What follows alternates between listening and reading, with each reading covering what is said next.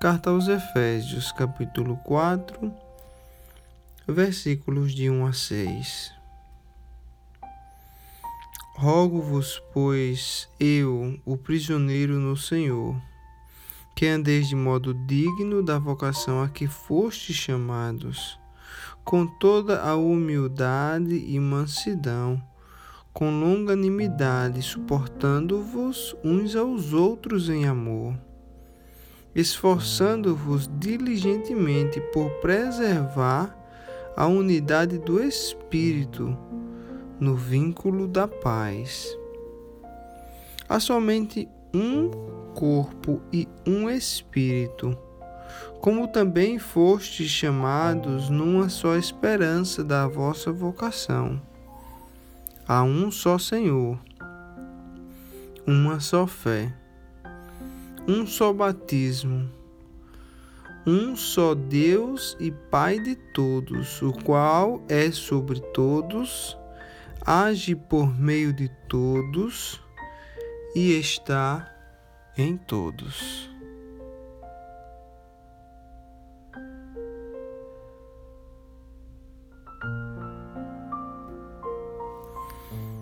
Aqui no capítulo 4 de Efésios, o apóstolo Paulo,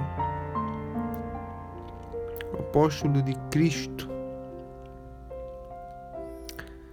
faz uma admoestação a todos os cristãos nas suas relações interpessoais e nas suas relações para com o Pai.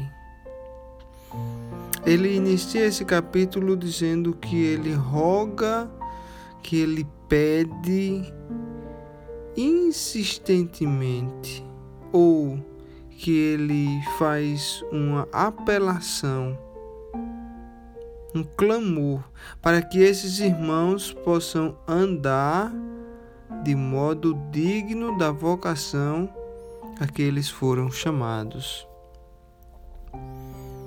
Quando nós nos convertemos a Cristo, nós devemos mudar totalmente de vida, porque antes nós vivíamos para o pecado e agora nós vivemos para Cristo Jesus. E uma vez transformados, nós devemos também mudar o nosso modo de andar, ou seja, mudar a nossa conduta, para vivermos de uma maneira digna do nosso chamado para viver de uma maneira digna do sofrimento que Cristo fez na cruz, sofreu na cruz para nos libertar. E Paulo diz que nós devemos andar com humildade e mansidão. Humildade sabendo que a salvação não é mérito nosso, é mérito de Cristo. Não fizemos nada para ser salvos. Cristo fez tudo. Todo o mérito, a honra e glória seja dada a Ele. E também com mansidão. Que a nossa palavra seja temperada com sal.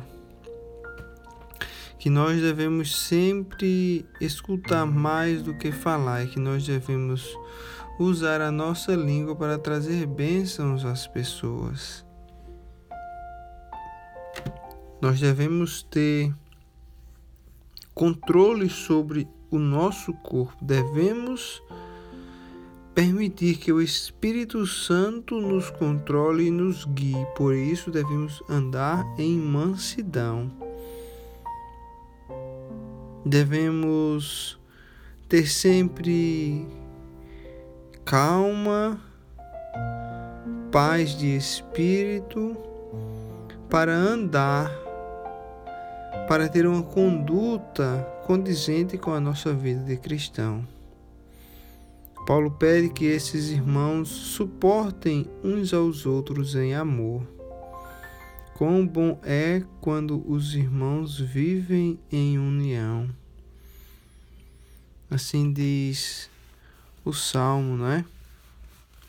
Quão bom e quão suave é quando os irmãos vivem em união. Nós que somos Irmãos em Cristo, devemos sempre procurar viver em união uns com os outros, exercendo o verdadeiro amor que Cristo nos colocou. Tentando preservar sempre a unidade em espírito, porque nós somos o corpo de Cristo. E o corpo, ele, as diferentes partes do corpo devem trabalhar em conjunto em unidade, ajudar uns aos outros, edificar uns aos outros. Porque nós sabemos que há um só corpo e apenas um Espírito, que é o Espírito Santo de Deus, assim como diz a palavra. Devemos também lembrar que existe uma esperança, que nós não estamos aqui neste mundo fazendo a obra de Cristo em vão. Não. Existe uma esperança, a esperança na a palavra esperança na Bíblia, ela tem uma conotação diferente da esperança que nós conhecemos. A esperança do mundo que nós conhecemos é ah, tal, eu tenho esperança de que isso vai acontecer, então talvez isso aconteça. A esperança bíblica é diferente. Quando nós dizemos que temos uma esperança, é uma ânsia para que algo concreto aconteça o mais rápido possível. É esperar com fé. A esperança bíblica é uma promessa e as promessas de Deus sempre se cumprem. Então nós temos uma esperança que Cristo vai voltar e que vai restaurar este mundo, que vai implementar o seu reino aqui. Um reino de paz, um reino em que não haverá dor, sofrimento, pecado e nem maldade. Um reino em que nós viveremos para glorificar a Deus. Um reino em que viveremos em amor, em unidade um reino em que todo o nosso querer vai estar alinhado com o querer de Deus. Nós fomos chamados para essa esperança da nossa vocação, assim diz Paulo. Paulo também diz que há um só Senhor, que é o Cristo Jesus. Devemos ter cuidado para não colocar outros senhores na, na nossa vida. Há um só Senhor. Devemos seguir, obedecer e ouvir a um só Mestre, que é Cristo Jesus.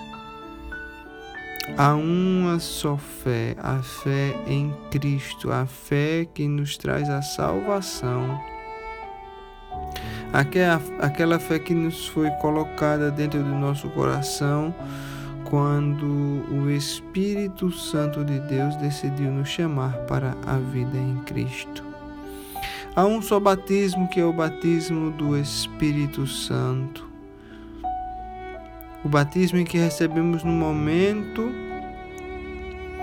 em que aceitamos Cristo como nosso Senhor e Salvador.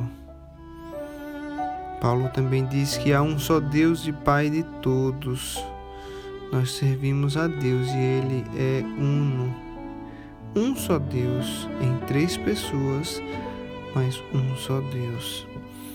E Ele é Pai de todos, Pai de todos aqueles que professam a fé em Cristo. Por isso que nós oramos o Pai Nosso, dizendo: Pai nosso que estás nos céus, e não meu Pai que está nos céus. Nós somos uma família nós somos irmãos em Cristo e por isso nós temos um Pai em comum, Pai de todos nós. E Paulo diz que o Deus e Pai de todos nós é sobre todos age por meio de todos e está em todos. Todos aqueles cristãos que um dia professaram a fé em Cristo Jesus e que receberam o Espírito Santo em seu coração e foram selados com o Espírito Santo, têm algo em comum, servem a um só Deus e tem esse Pai Celestial como o verdadeiro Deus, o Criador dos céus e da terra, aquele a quem nós prestamos adoração e louvor.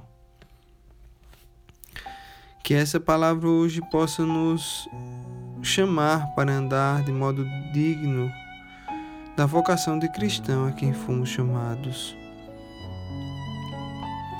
Com mansidão, humildade, longanimidade, amor, suportando uns aos outros. Que possamos andar em unidade de espírito que possamos, como corpo de Cristo, ajudar uns aos outros, que possamos nos lembrar que Cristo voltará e irá implementar o seu reino perfeito aqui na terra. Que possamos nos lembrar que há um só Deus, um só Senhor, uma só fé e um só batismo. E que temos um Pai em comum e que devemos segui-lo adorá-lo e prestar honras e louvores. Obrigado, Senhor Deus, por essa palavra maravilhosa que o Senhor nos traz no dia de hoje. Pai, une, Senhor, todos nós em Cristo Jesus, para que possamos verdadeiramente adorar-te e ter comunhão uns com os outros, Senhor. Senhor, nós somos pecadores, Senhor, nós às vezes te desobedecemos, às vezes somos filhos desobedientes. Coloca, Senhor,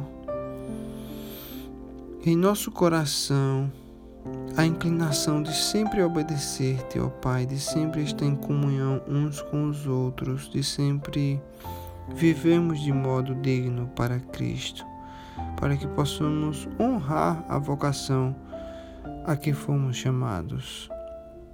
Assim, nós oramos, Senhor, te pedindo e te agradecendo no glorioso nome do nosso Senhor Jesus. Amém.